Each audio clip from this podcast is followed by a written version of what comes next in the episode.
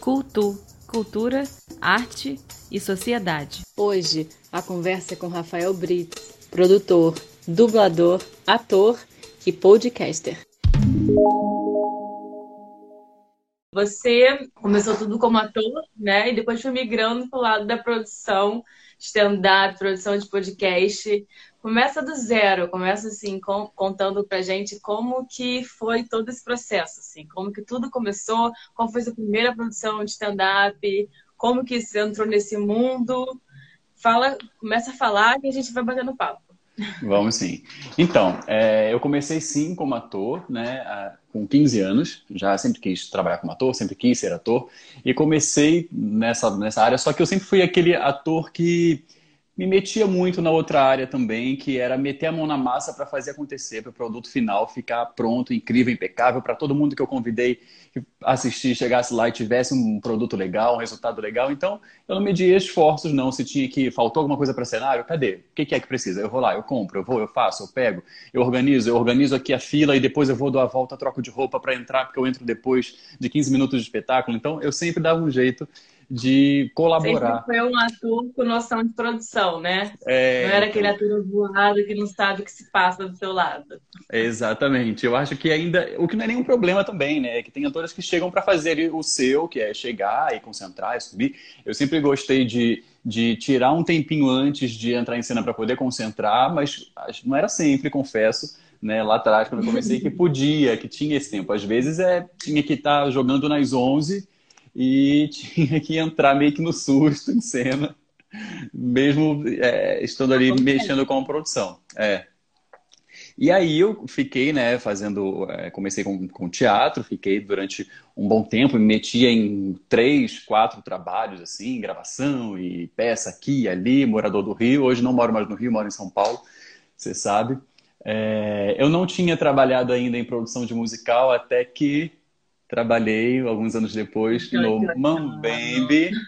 Foi quando nós conhecemos, né, através da nossa amiga Ingrid Klug, que era do elenco, e ela falou: Não, você é ótimo produtor e você também vai amar a Thay, que é a produtora do, do espetáculo e tal. Vocês vão estar super bem, tenho certeza, vão virar amigos e já vi tudo.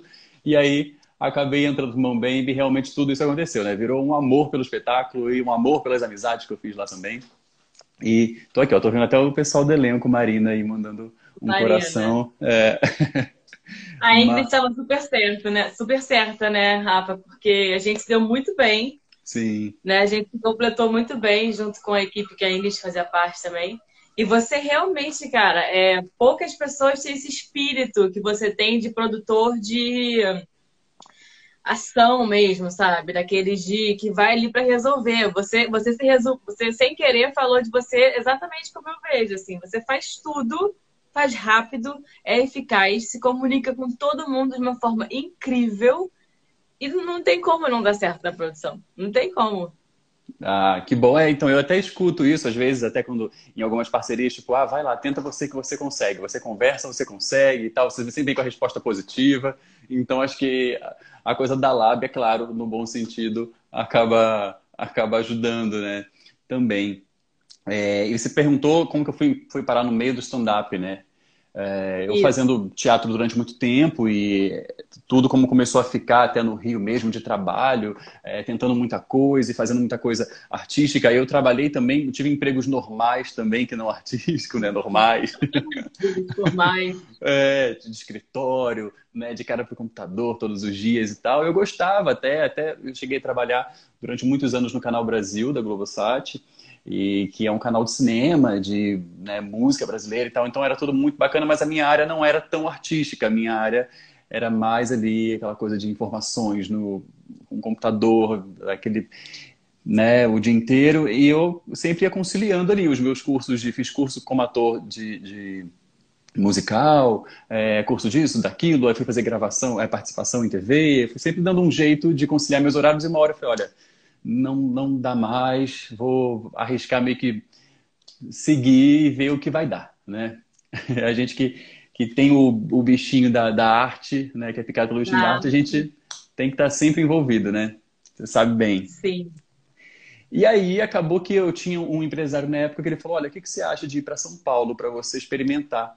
É, conhecer as agências, o mercado de publicidade lá, você tem altura, não sei o que, eu nunca fiz nada como modelo, nem acho que é minha praia, não é minha, mas eu falei, eu vou, eu vou para conhecer, eu agora não estou mais no, preso lá no emprego, eu vou lá para poder explorar, e tenho a área de comerciais também, né? Vamos ver, vamos ver o que, o que vem pela frente. E aí cheguei, na verdade eu comecei a procurar trabalho aqui, qualquer trabalho, né? Tipo, eu lembro que eu consegui uma vaga que eu nem cheguei a começar num café, aqui em São Paulo. Aqui você diz. Ah, em São Paulo. Aqui em São Paulo, é, é, na Oscar Freire. E aí eu falei, bom, agora que eu sei onde eu vou trabalhar, eu tenho que saber onde, eu tenho que descobrir onde eu vou morar perto desse lugar.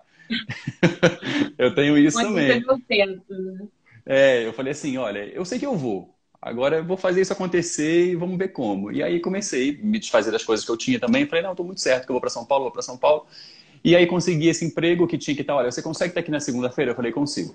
Segunda eu tô aí e tal. E aí comecei a falar com os amigos e um amigo me disse que tinha um amigo em comum que era da área do stand-up e tudo mais aqui em São Paulo e que era muito tranquilo, recebia amigos em casa e com certeza me ajudaria. Aí esse esse amigo realmente deu carta branca, né? Foi que é o Paulo Vieira. Ele falou, olha, não, sim, com certeza, é, pode vir para cá. Né? Não, o Paulo Vieira é um ator, ele faz, ele faz stand-up também, agora acho que não tanto. É um ator que agora até estreou, acho que ontem, é, no domingo no Fantástico, tava com... Fazenda Burra, né, que não conhece. Tava num quadro... Não, ele tá chegando. Na verdade, ele veio da Record. Ele começou na Record no quadro do, do no programa do Porchat. Ele era assistente do Porchat. E depois ele foi, migrou. Acabou que esse quadro que ele tinha lá também migrou para Globo, para aquele programa que passava na tarde da Fernanda Gentil, como era o nome que eu esqueci? Se Joga. No Se, Se Joga. Joga. Isso, ele tinha um quadro e foi para ali e tal. Então ele tá é um ótimo, ele é incrível, assim, um ótimo ator, e assim foi um ótimo comediante também. E acabou que ele me recebeu, ele falou: "Olha, eu vou estar tá viajando, vou estar tá na minha cidade, eu não sou de São Paulo, então meu quarto vai estar tá livre. Fica lá por uma semana e até você encontrar o que você né, precisa de apartamento, de lugar para morar, porque eu só volto depois de uma semana. Eu aviso as amigas que moram comigo que você está chegando lá, que você é meu amigo. Aí avisou, de fato, eu cheguei sem conhecer, na verdade. É... E aí quem me, me, me, recebeu foi uma comediante também, que é a Ariana Nutti, que hoje em dia eu sou produtor dela, inclusive. Olha só que coisa.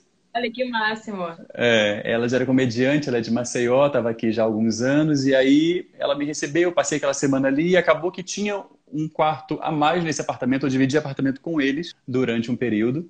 E aí depois acabei morando com uma outra amiga que também morava nessa, nesse, nesse apartamento, né? Então eu, eu acabei chegando aqui em São Paulo e, por acaso, acabei é, ficando muito envolvido com o pessoal do stand-up. Os meus amigos, os meus primeiros amigos foram eles, né? Então acabou que eu comecei a viver muito dentro desse, desse meio, é, desse universo. Então sempre em show, aqui, ali, é, e vendo em casa, e parte do processo como é que era, as coisas que eles conversavam e como que era aquilo. E eu já confesso também, tenho que confessar aqui uma coisa, eu já cheguei com um certo preconceito com o stand-up, porque o ator tem preconceito com o stand-up no geral. Vamos falar disso, vamos falar disso. É um, um ótimo assunto. É. Inclusive dá para tratar, porque eu sempre tento trazer o valor social, né, da, do, do que a gente está falando aqui. E, e eu pensei, quando eu estava pensando no que eu iria falar sobre isso, eu me, eu me deparei com isso, assim, tem muito preconceito dentro de todo mundo. Mas é. eu acho também que é um preconceito que vem é, já atrelado também àquela peça que é só entretenimento, né, que as pessoas já taxam como vazio e etc. Mas não, tem seus N valores. Sim. Mas, enfim, não, com certeza. Eu vejo, eu vejo assim. A gente vai falar disso depois, né? Vamos, a gente, a gente retoma. Tá. Continua essa história. Então, é, e acabou que eu comecei a conviver muito nesse universo e aí conheci é, é a Tati, Tati Agra, que já era produtora e fazia algumas coisas como produção de stand-up aqui. E um dia eu ajudei numa produção de um festival em Ilha Bela. E aí a gente viu que a gente, a gente acabou percebendo que a gente trabalhava, funcionava bem juntos, né? Então, além da amizade, a gente também funcionava no trabalho. E aí foi meio que surgindo essa ideia de e se a gente passar. É, bom, um sonho lá pra frente é a gente pegar. O marido da Tati Agra é o Neil Agra, que é um comediante de stand-up conhecido. E ela, era uma ideia de: olha, um sonho é lá na frente a gente ter uma produtora, de repente a gente produzir, produzir, pegar o Neil para produzir. E beleza, mas é uma coisa lá para frente. Acabou que com o tempo isso foi meio que chegando. Acontecendo. Né? É. Mas foi rápido, meu amigo. É, até que foi, é porque na verdade assim, eu vim em 2016 é, para cá, passei o ano inteiro E aí, no final do ano, eu passei num trabalho aí, no Rio. Então, eu voltei para o Rio por conta desse trabalho e passei o ano de 2017 inteiro no Rio. Aí, quando foi 2018, eu já voltei para cá. Aí, logo em seguida, já comecei com a produtora, nos, nos meses já seguintes. a Blá Blá, né? É, a Blá Blá de Produções, entendeu? E aí, como é que foi, assim, produzir o stand-up pela primeira vez? Conta assim, bem em produção mesmo, como que acontece. E até para mim, assim, porque eu amigo sei zero desse universo de stand-up. Uhum. Então eu tô mega interessada em saber como é, como funciona, é, qual é a diferença de, de um stand-up para produção de outras coisas, como você foi na, já viu produção de TV, já trabalhou no teatro. Fala sobre isso, assim, sobre essa diferença, sobre esses pontos particulares do stand-up, como é. Sim, então, é, tem umas coisas que a gente vê, a gente percebe muito, a gente que já passou pelos dois universos, né, como produção, que a gente vê, ó, isso, isso aqui é bem, bem positivo quanto produtor em pensar, isso aqui é bem negativo. Vou falar algo que é positivo porque é uma, uma parte mais prática de falar, mais simples, que o positivo é não temos cenário, Thay. Não temos cenário. Prático, né, cara? Isso é maravilhoso. Prático. Então, isso é muito bom. Essa, essa parte muito boa que eu sempre agradeço. Que, assim, às vezes eu viajo com... Às vezes eu estou sempre viajando com um show e, assim, o que eu só, eu só peço para que tenha um pedestal, um banquinho, uma mesinha do lado. É isso. No fundo, é... violão. É tipo isso. Exatamente. Então, assim, é, é isso é, é, muito bom também, de você saber que não tem aquela coisa, aquele, o desgaste de pensar em transporte de material. E normalmente, produção grande, a gente sabe que é muita coisa. Né? E é uma super responsabilidade ter tudo pronto. E às vezes é teatro em shopping, tem que ter liberação de shopping para poder ter montagem. E normalmente até. Cenário. É, exatamente. Só pode entrar um horário específico, tem que esperar a praça de alimentação fechar, o último cinema acabar. Exatamente. Você está descarregando até três da manhã no shopping, saindo pela área de serviço. Mas nesse, tempo, nesse período de pandemia até dá, né? Dessa, dessa dá, cara, confusão dá. toda. Estou falando aqui, estou lembrando do último que a gente teve que fazer isso.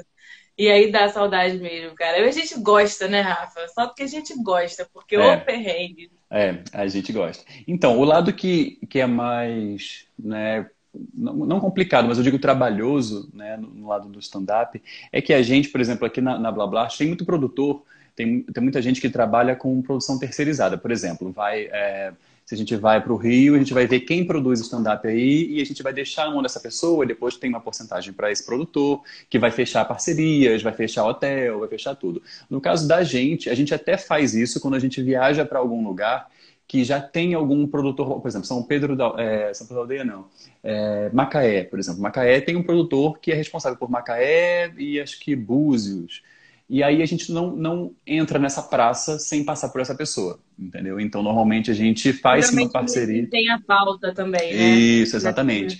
Já tem alguém responsável por fechar sempre ali e tudo mais, que acaba facilitando também parte do nosso trabalho, né? E também a pessoa que já tem os contatos de quem é que fecha apoio, quem é que fecha tudo naquela cidade. Só que a gente, normalmente, né, a maioria das vezes, a gente faz toda a produção. Então, mesmo à distância, inclusive. Então, assim, a gente é, estuda aquele local, porque, assim, na verdade, a gente procura primeiro. Se é uma cidade que a gente não tem, que a gente tem zero conhecimento dela e a gente tem pedido de público, né, e, e tem, e tem interesse em fazer ali, porque de repente é uma cidade próxima e a gente está fazendo, aproveita para fazer uma turnê quando vai para o Nordeste, por exemplo, a gente pesquisa é, teatros naquela cidade, liga para cada um e procura é, esse orçamento de cada um, entender cada um como funciona e quanto que é, se é mínimo, se é bilheteria, se é... todo esse, esse, esse processo. Depois que fechou o teatro, definiu qual é o teatro, viu se ali é um local estratégico, é bacana, se não afeta nada na outra cidade, se não é tão perto assim para afetar. É, e a... público, né? Exatamente. É, e dependendo da cidade, a gente vê, ah, essa cidade aqui é uma cidade que trabalha com carro de som. Aí eu vou atrás de contato de carro de som, fecha carro de som, que é o que comunica a cidade ali, local. Então, às vezes, é, a gente contrata alguém à distância para poder colocar né, panfleto, é, distribuir panfletos e colar cartazes em faculdades, isso aqui, em locais também estratégicos para aquele público ali, daquele tipo de, de show. Então, acaba sendo um trabalho muito é, é, de formiguinha, assim, aos pouquinhos. Duas pessoas. duas pessoas. E ao mesmo tempo que a gente está fazendo isso, está chegando o pedido de orçamento e, e corporativo. E assim, que bom, né? É, quando, a gente está em, quando a gente está em viagem, né? Você faz uma próxima praça já. Você faz uma praça já fechando ou, ou na última estágio da praça seguinte, já começando Exato. a falar com a outra e assim vai, né? E é, é. ainda tendo que resolver as questões de campo. Exatamente. Porque deve para vocês dois. Exatamente. E às vezes, assim, você tá, às vezes a gente pega, pega, pega voo e depois tem que pegar a estrada. E às vezes a estrada é que não tem sinal. E você tem que fechar coisas de outro trabalho, de outro show, e você está no meio do caminho. Então, assim, a gente se divide e vai tentando fazer esse jogo, né? Mas às vezes fica confuso. Assim, a Tati também, a Tati e o Newton, eles têm filhos, então normalmente viaja ou eu ou ela. Quando é viagem assim maior, é, vai eu. Normalmente vai eu, né? Mas às vezes ela vai também. As crianças ficam com, com a avó, com com a babá. Mas é, é bem. Tem esse trabalho, assim, de, de como a gente precisa se dividir para que dê tudo certo e que não deixe passar nada né? No próprio Rio. Tem uma pergunta aí para você, Rafa. Hum. O que você acha, Rafael, dos bares em São Paulo tem mais do que no Rio? Bares específicos de comédia? Ou acha que no Rio essa tendência também pode acontecer? Olha, eu acho que no Rio a tendência é até voltar agora a crescer. Acho que tem até crescido. O Paulinho Serra faz um trabalho muito legal. É, ele abriu um comedy agora na Barra. É, ele tem sempre feito no Downtown já há algum tempo. E, e Downtown, no Banana Jack da Barra é, no Banana Jack de Niterói. Então, assim, tem voltado isso, porque eu lembro do stand-up quando eu fazia teatro no, no Shopping da Gávea, há uns 10 anos atrás, e eu lembro do Comédia em Pé, lá que dividia o teatro com a gente, a gente entrava logo em seguida. E aí eu lembro que bombava muito e tal, deu muito certo, só que depois meio que foi apagando isso no Rio. E aqui em São Paulo, antes de vir para cá, eu não tinha noção que aqui nunca apagou. Pelo contrário, só cresceu, né? Então eu acho que por isso aqui em São Paulo é mais forte do que o Rio. Assim, tem vários comedies aqui que só eu, normalmente, numa vida normal, sem pandemia, tenho show aqui em, em bares de comédia toda segunda e toda terça-feira. Mas tem todos os dias, de segunda a segunda. Rafa, tocando nesse assunto de turnê que você falou, é, você vai para muitos lugares que são meio remotos em acesso de cultura, né? Acesso e disponibilidade de cultura. Como é que, como, como é, que é colocar para funcionar lá? Assim? Como, é que, como é que o público recebe isso? Tem, é, é, tem uma, uma aderência legal? As pessoas vão, curtem? Como é que é esse feedback? Assim? Porque eu, eu vejo que o stand-up ele tem mais essa, mais essa facilidade, né? Você leva ele para os lugares que você às vezes não consegue levar teatro. Isso, exatamente. Então, porque o stand-up é, acontece muito da gente ir para alguma cidade do interior, do interior, do interior, assim, do Paraná, como eu fui, fui parar, interior, interior do Paraná, que o pessoal não tem, sempre diz, nossa, que bom que vocês vieram, venham, venham mais, vocês que têm outros artistas também, venham com outros artistas ou voltem com um show novo é, desse artista também que a gente quer ver, porque a gente acompanha muito pelo YouTube e queria muito assistir de perto. Então não é sempre que tem por aqui. E quando tem, acaba sendo o evento da cidade. Então quando a gente está com, a, com a produção, para a gente poder saber que aquela produção tá, tá certinha, tá rodando, tá funcionando, a gente chega na cidade. A cidade pequena, a gente tem que ver ali o outdoor, a gente tem que ver o panfleto onde a gente vai para para almoçar, para poder saber que a divulgação tá rodando, tá acontecendo e a gente vai ter a casa cheia mais tarde. E normalmente tem. Que bom, graças a Deus. Fizeram outra pergunta. É, qual a maior dificuldade de produzir nesses lugares mais remotos? É, a maior dificuldade de produzir. Olha, sabe que eu acho que às vezes é, é, a divulgação, porque assim como eu falei que teve cidade que eu fui e que tinha. É, é e vira o evento, né? E todo mundo tá sabendo, porque tá lá no outdoor, tá lá na, na, na praça, onde você vai no restaurante, tem um panfleto. Tem cidade que, olha, é, a gente vai fazer aqui, teatro, as pessoas querem muito, as pessoas gostam muito, mas aqui não é permitido carro de som. Não, aqui também não é permitido colar cartaz. Aqui as, as lojas não gostam que cole. Então, às vezes, gera uma dificuldade. E também uma outra dificuldade, às vezes, é etiqueteira. Porque você começa a divulgar um show e você, às vezes, divulga que o show é vendido online e muita gente não tem esse acesso mesmo. E aí é, a gente, uma dificuldade que existe é você ir atrás de uma, um, uma loja, uma, uma loja conhecida, uma, uma, loja que seja bem conhecida na cidade para poder ser um ponto de venda físico, senão as pessoas não compram. E às vezes, ainda assim, elas têm o costume de só comprar no dia. Você pergunta, e aí, como tá? Tem sete vendidos. Aí gera aquele desespero. Desespero. E aí eles falam, não, mas fica tranquilo que todos, todo show é assim, quando chega um dia antes, no dia, acaba esgotando. Mais aqui, como é como está se virando nesse momento? Isso é uma boa, como é que o stand-up está funcionando nesse momento? Tem, esse, tem essa, essa questão do YouTube, né? Multiplataforma, né? O stand-up é. sempre foi Tanto que eu, me corri se eu estiver errado, mas ele saiu da, da internet pro, pro espaço físico, né? Lógico que sempre existiu. Sim, é, sim. É, mas é muito, é muito comum você assistir vídeo né, de stand-up. E a gente mesmo que faz é. teatro, fazendo teatro como ator, né? Espetáculo mesmo, a gente não gosta muito de ver vídeo. A gente fala, olha, mas não assiste o vídeo porque não é a mesma coisa, né? A gente faz isso. E já no stand-up já é uma é. forma, um formato que funciona. Funciona, exatamente. Ele, ele tem essa facilidade de funcionar em ambas plataformas. Tanto que isso. você vê também muito stand-up no Netflix, né? Sim. Coisas sim. que você não consegue fazer com o teatro. Então, sim. tem essa, esse, esses vários espaços, é, janelas de exibição, né? Sim, sim. Inclusive, então... quero até aproveitar, até você falou Netflix, quero até aproveitar e indicar amigas minhas que estão na Netflix com, com o show Lugar de Mulher, que é de stand-up só com mulheres, assim. E é muito legal. Tem Bruna Louise, Michelle Machado, Cintia Rossini. Tá, é bem legal. É muito, vale muito assistir.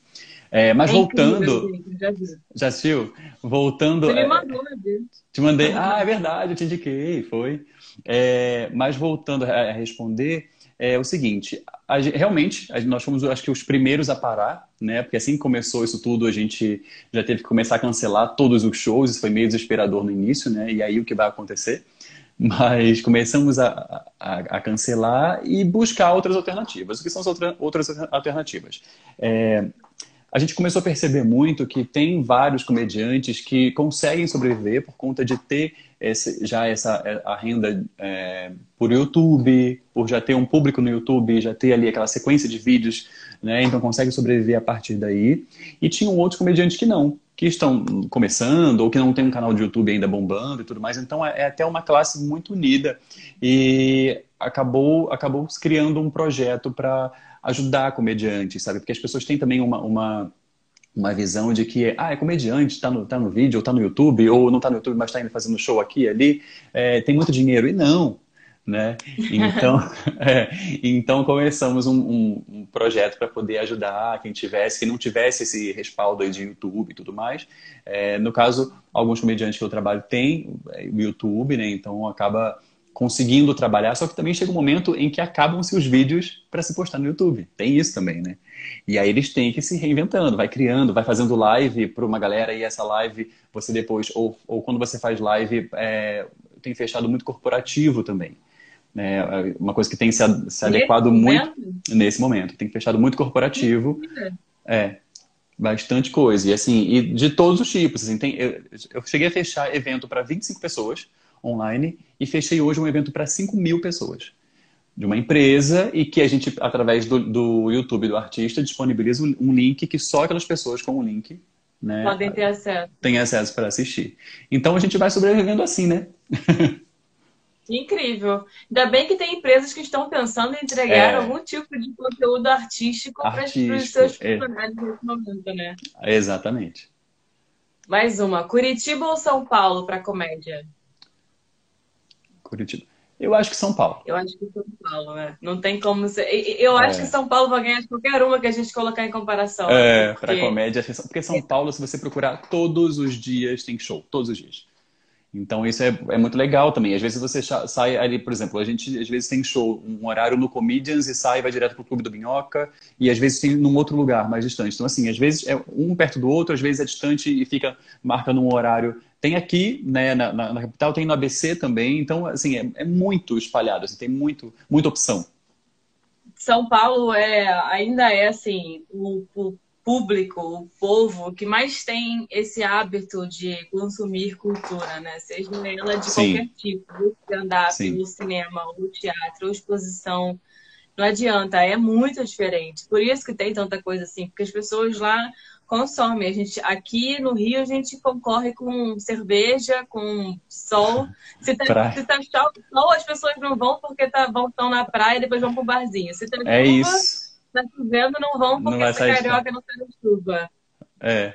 É, agora você até me lembrou isso, isso que você me falou, até é, é, muito comum, eu lembro muito disso no Rio, né? De tipo, ah, não, vamos marcar, vamos deixar para um horário X, porque deu tempo do pessoal, é o, o horário do pós-praia, e aí o pessoal quer fazer uma coisa, né? Então isso é muito uma, uma dúvida. E isso de se está tá chovendo também, a pessoa não quer sair de casa. Isso lembrou quando eu tive em. Ai, meu Deus, não no Paraná, eu esqueci o nome da cidade agora, e que uma, a, a menina que tinha lá, que era da produção, do teatro, que buscou a gente no, no aeroporto, falou assim: Olha, é, vocês deram muita sorte, porque o tempo tá ótimo, só que assim, um tempo fechado com aquele sol assim. Não, não tinha sol, era um mormaço. E ela falou assim: Porque tá sol, vocês deram sorte. Porque se estiver chovendo, o povo não sai de casa para ir, não. Aí eu falei, ah, ela falou, não, se bem também que parando para pensar agora, porque com o tempo assim, o pessoal, quando o tempo tá ótimo assim, o pessoal já vai para a praia. Já... Eu falei, peraí, então qual é a hora que o pessoal. Quando que vão, né? É, Quando que ficando... eles vão? Eu tô ficando assustado, assim, eles vão hoje à noite, mas tava cheio, no final das contas. Que eu bom. vou lembrar o nome da Pergun- cidade. Perguntaram se você já deixou de fazer por alguma dificuldade, já teve que cancelar em algum momento. Sim, no Rio, inclusive. É, cancelei porque eu viajei com um artista, é, cheguei a fechar tudo, né? Conversei, perguntei quais eram as condições do local, as necess... né? passei quais eram as necessidades básicas, porque isso se confunde muito também né, no, no, no stand-up, né? Até é bom falar sobre isso, porque acham que é você chegar ali na frente, igual a gente, ator que sempre escuta, faz uma peça aí, faz uma, conta uma piada, né? E o comediante escuta muito isso, conta uma Olha. piada aí. É, vai, gente, silêncio que vai contar o comediante vai contar, sabe? E não é isso. Você precisa até para funcionar, assim. Eu lembro que quando no, no palco, como ator, eu fazia um personagem que era um velho, é, de cadeira de rodas e tudo mais, que tinha um suspense, tinha uma maquiagem pesada, que ele só funcionava se tivesse uma iluminação adequada, tudo certinho, por, senão aquela ficava, senão não funcionava mesmo, né? A gente sabe por- o porquê ali. E o stand-up é a mesma coisa, ele precisa que tenha um som adequado para que entregue bem para as pessoas que estão ali. E aí acabou que eu fechei um local. Era uma turnê que a gente estava fazendo no Rio. Normalmente, quando eu vou para aí, eu acabo fazendo isso, porque eu já de quebra vejo a família, os amigos, então já fecho logo uma semana de show e fico visitando todo mundo. É, E aí eu fechei num local que era na Zona Norte. E aí tava tudo certo, me mandaram foto, olha, tem, tem funcionado super bem, fulano já fez, fulano já fez aqui também. Eu falei, olha, então tá bom, o local, o local é esse aqui da foto. Quando eu cheguei com o artista, era uma festa junina. Era uma festa junina na rua. E aí, era uma, e assim, era uma hamburgueria, não tem problema nenhum em ser uma hamburgueria, né? Pode ser uma hamburgueria, só que o local precisa ter um local adequado para o artista, uma iluminação no artista. Não pode ser luz piscando, um movimento que cansa, tira atenção, mas não. Então tem que ser uma Uma iluminação luz de fogueira, assim. é, exatamente. E aí, quando eu cheguei, era uma hamburgueria montada numa, numa garagem, numa garagem de uma casa. E aí no quintal, assim, do lado, colocaram uns pallets, era o palco. E aí o público era o pessoal da festa junina que estava do outro lado do muro, que era um muro baixinho. Então eles acharam que estava tudo bem, né? Era um muro baixinho. E aí o público ali, e as pessoas, tipo, criança, indo pegar algodão doce, tinha um pula-pula. E eu olhei aquilo, meu. Aí eu falei pro artista, falei, olha, é, aguarda aqui que eu vou resolver. E aí eu fui lá, no momento, na hora de fazer o show já, né? O pessoal tava esperando, inclusive, aquele artista. O pessoal viu que o artista foi, porque ele chegou ali, mas eu não deixei ele fazer. Porque é, isso é um lado também, que uma coisa que o lado ator me ajuda nessa consciência. Porque, assim, como o artista fica né? vendido ali. Exatamente, nossa. Então, assim, é, eu já cheguei a fazer na época início de teatro, projeto escola, projeto, assim, eventos, é, em empresas de lugar surreal, sabe, com um monte de gente falando e se servindo e, sabe, pegando comida. Hora, ah, vai ter um churrasco na hora do show. Não, não vai ter um churrasco na hora do show, sabe? É, você pode fazer, mas, assim, faça depois, primeiro deixa as pessoas chegarem, é, né, estarem no clima de ir para assistir um, a um show e depois o clima de festa e oba-oba, vou pegar uma cerveja e continuar.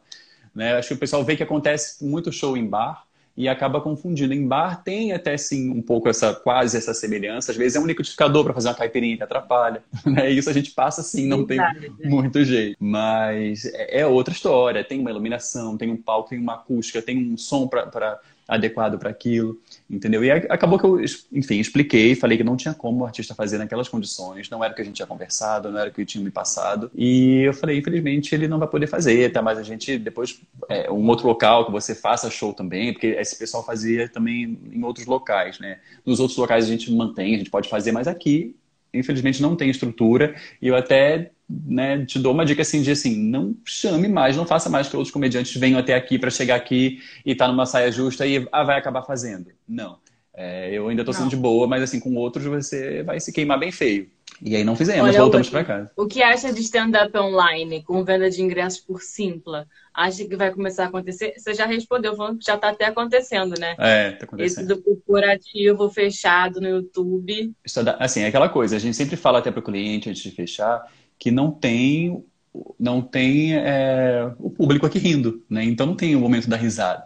Então, assim, acaba sendo. A gente fez algumas lives também para alguns teatros aí, o Teatro Net, que agora é Teatro, é, é Claro Rio, né? É, o Pongo Shopping também a gente fez, que a gente já tinha show marcado nesses lugares. E aí fomos convidados para esse projeto da quarentena que eles fecharam com alguns comediantes, um projeto muito legal. E fizemos, foi bem bacana assim também o retorno, sabe? Funcionou e a gente de qualquer forma já remarcou mais para frente para o show presencial, tudo mais. Que eu acho que não tem igual, não tem jeito. Mas a gente só está se adequando e levando conteúdo para as pessoas que estão em casa e que gostam do artista também querem acompanhar e tal. Eu acho que isso não vai ter como acabar, né? As pessoas estão perguntando muito assim, ah, quando como é que vai ser, qual o futuro?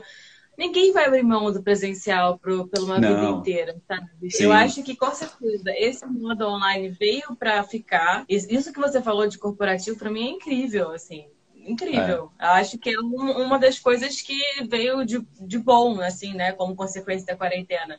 Acho que vai ficar, as lives vão ficar, vão crescer, mas o, nada vai se comparar ao presencial, o ah, encontro ah, ali, a experiência, é. né? Tudo que a gente fala assim, é, os grandes eventos são o quê? São uma experiência, são coisas que envolvem todos os seus sentidos de estar ali naquele espaço e não estar na sua casa vendo alguma coisa. Por mais que tenha seus, seus milhões de, de qualidades, falta aquele, aquele. Você ir, você chegar, você entrar, você estar, a energia. Sim, a energia, né? Do teatro, sim, com certeza. Com certeza. E eu costumo até falar, até quando eu fecho algum trabalho assim, falo, às vezes a pessoa vem falar, ah, eu quero de uma hora e meia, duas horas. Eu falei, olha, não, não, não vai funcionar. É, a pessoa está na casa dela, é uma, é uma, sabe, é uma tela que a pessoa vai acompanhar. Então, assim, de 40 minutos a uma hora é, é o tempo, sabe? É o ideal. É, também para não, né, que às vezes não vou querer fechar uma coisa e garantir às vezes um cachê mais alto, mas o produto final vai acabar sendo ruim.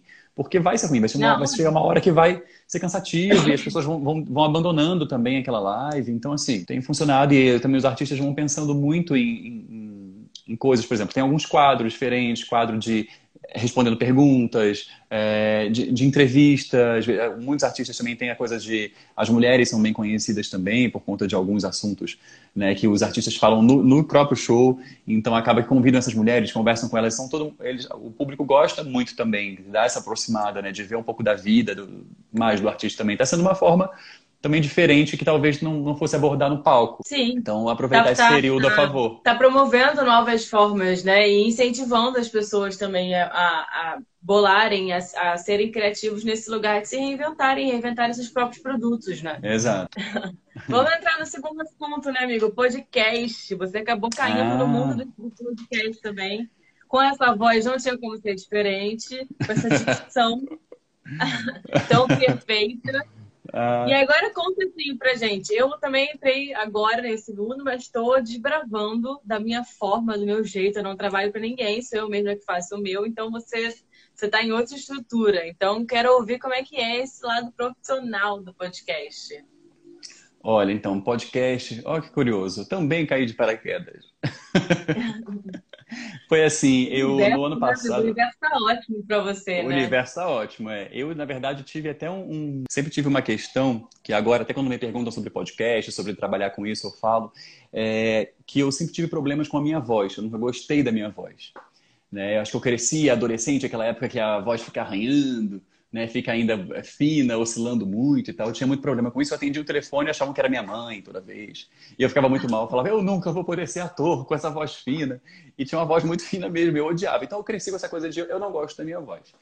Só que eu sempre brinquei com vozes também. Vários personagens no, no teatro que eu fiz foram com vozes diferentes. Então eu sempre ouvi sobre a minha voz. Caramba, sua voz é muito legal e dá para brincar. Não só as que você cria e você brinca, mas a sua também. E aquilo ficou na cabeça, mas Beleza, e dublagem é uma coisa que eu acho muito legal de assistir. Tem alguns amigos que fazem e tudo mais.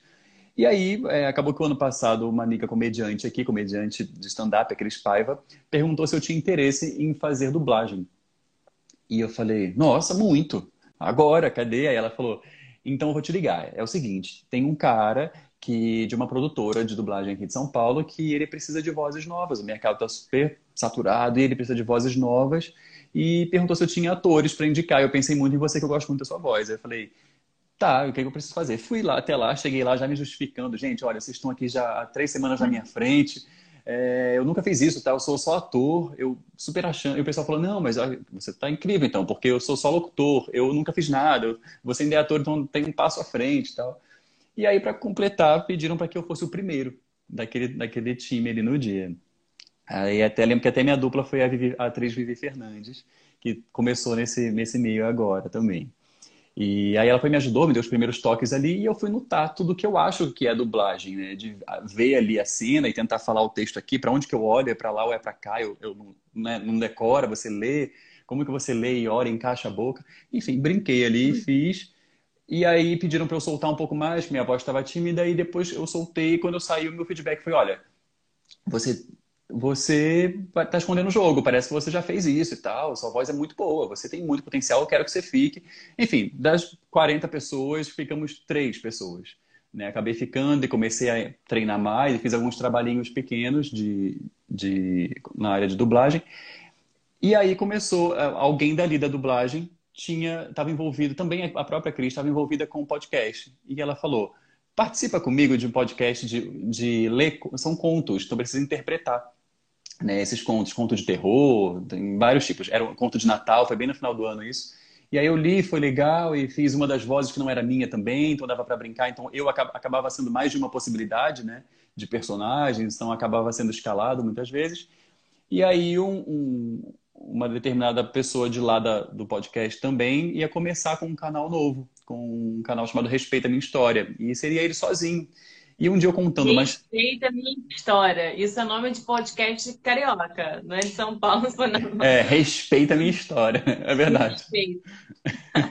ele, ele acabou é, falando assim: olha, Rafa, eu ouvi você contando essa história agora, eu achei muito divertido. Eu precisava de um toque de comédia. E assim, você é divertido e tal, e comenta com facilidade as coisas, faz a gente rir o tempo todo. Se você fizesse, tivesse um quadro no meu podcast, no final, o que, que você acha? Eu falei, ó, oh, topo. Aí acabou que a ideia inicial era essa, era ele, uma psicóloga comentando sobre as histórias que eram levadas lá, né, para o respeito à minha história, e eu no final fazendo um quadro que era o meu date ruim, que é contando um date, um encontro ruim de pessoas aleatórias também. Né, histórias né? Suas ou histórias que você Não, recebe? Histórias que eu recebo. Eu posto aqui no meu Instagram, inclusive, quem quiser pode mandar para mim aqui no direct uma história de um encontro péssimo que você teve, que eu vou divulgar lá. Não preciso colocar, falar, falar seu nome, então pode ficar tranquilo, mas divide, porque a gente gosta de história trash.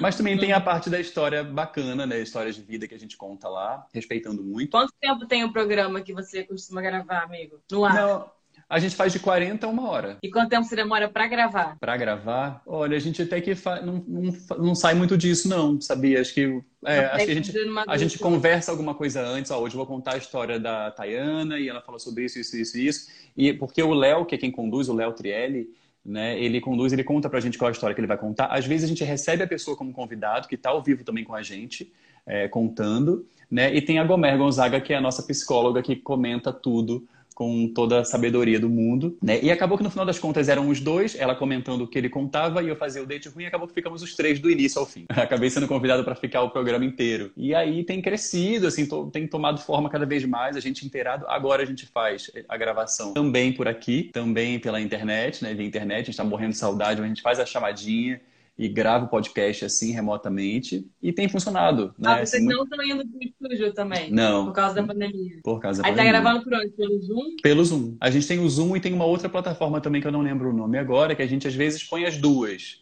né? Caso precise de alguma coisa, né, de áudio, às vezes a gente faz isso, mas a gente normalmente grava no Zoom. Entendi. É, eu estava assistindo, acho que era uma entrevista da Anitta, se não me engano, era uma fala delas, que hoje em dia ela está fazendo parceria com pessoas internacionais de uma forma muito mais fácil através da, da internet, né? E você falou do, do, Zoom e é realmente isso, né, cara? É. Assim, a gente está vendo como que é, a gente bota muito empecilho nas coisas, né? Ou bota um preço lá no alto para fazer algo, uma, uma dificuldade, sendo que cara, tá tudo aqui na nossa mão, tá tudo aqui na Exatamente. frente, né? Exatamente. É, assim, quando passar isso tudo, a gente vai querer se encontrar, a gente tá com saudade, tá no o, o clima do estúdio lá da Olá Podcast é muito bom. né? É, o clima de gravação, às vezes a gente acaba de gravar e fica lá fora com os outros que terminaram também, esperando os outros. Então é um dia muito divertido sempre. Mas, por exemplo, um dia que esteja, sei lá, teve uma época de enchente aqui antes de acontecer isso tudo, que começou a encher tudo muito aqui em São Paulo. É, isso aqui resolve, a gente já viu agora que isso aqui resolve, né? Porque eu não conseguiria me despencar lá para Vila Olímpia eu moro na Zona Norte aqui. E eu não conseguiria me despencar para Vila Olímpia para poder gravar os dois episódios que normalmente a gente grava por vez, né? Eu, a gente consegue resolver por aqui. Então agora acho que muita coisa vai, vai, não digo melhorar não, mas muita coisa vai se resolver por aqui. Pode ficar como um facilitador mesmo, né? Não é. que seja o instrumento principal, mas que fique como, como um facilitador. Aí você conseguiu separar alguma, alguma frase, algum texto, algo do tipo para contar aqui pra gente? Olha, sim, eu separei uma frase. Na verdade, já estava separada em mim já há algum tempo, eu tenho ela tatuada. essa aqui está em português mesmo. Ela diz: Tudo na vida vem a mim com leveza, facilidade, alegria e glória. Aí aqui continua com: O universo me mostra algo mágico e extraordinário hoje. E eu acho que isso resume muito o que eu quero falar de você. Às vezes a gente tem medo até das coisas. Eu, eu, é até essa coisa que eu falei da voz, né? E olha aí o que veio, coisas com a voz para mim. Então eu acho que a gente tem que. Eu tenho aprendido cada vez mais, cada vez tenho reforçado cada vez mais para mim que a gente tem que meter a cara sim, atrás sim, tentar sim, e às vezes alguma coisa nova que você está fazendo. Igual eu, por exemplo, até vou, vou, contar aqui que eu estreiei ontem com um quadro é, Nosso Sofá, Modo Convida, no Instagram, Modo Sofá. Quem quiser dica de filme série, eu tô lá no Modo Sofá toda terça-feira, mas só que tem também as quintas as dicas da Dani, tem dica todos os dias de filme e série, então é ótimo para poder né, conseguir se achar aí no que assistir nesse período em casa que a gente está consumindo muito né? Netflix, é. Amazon Prime e tudo mais.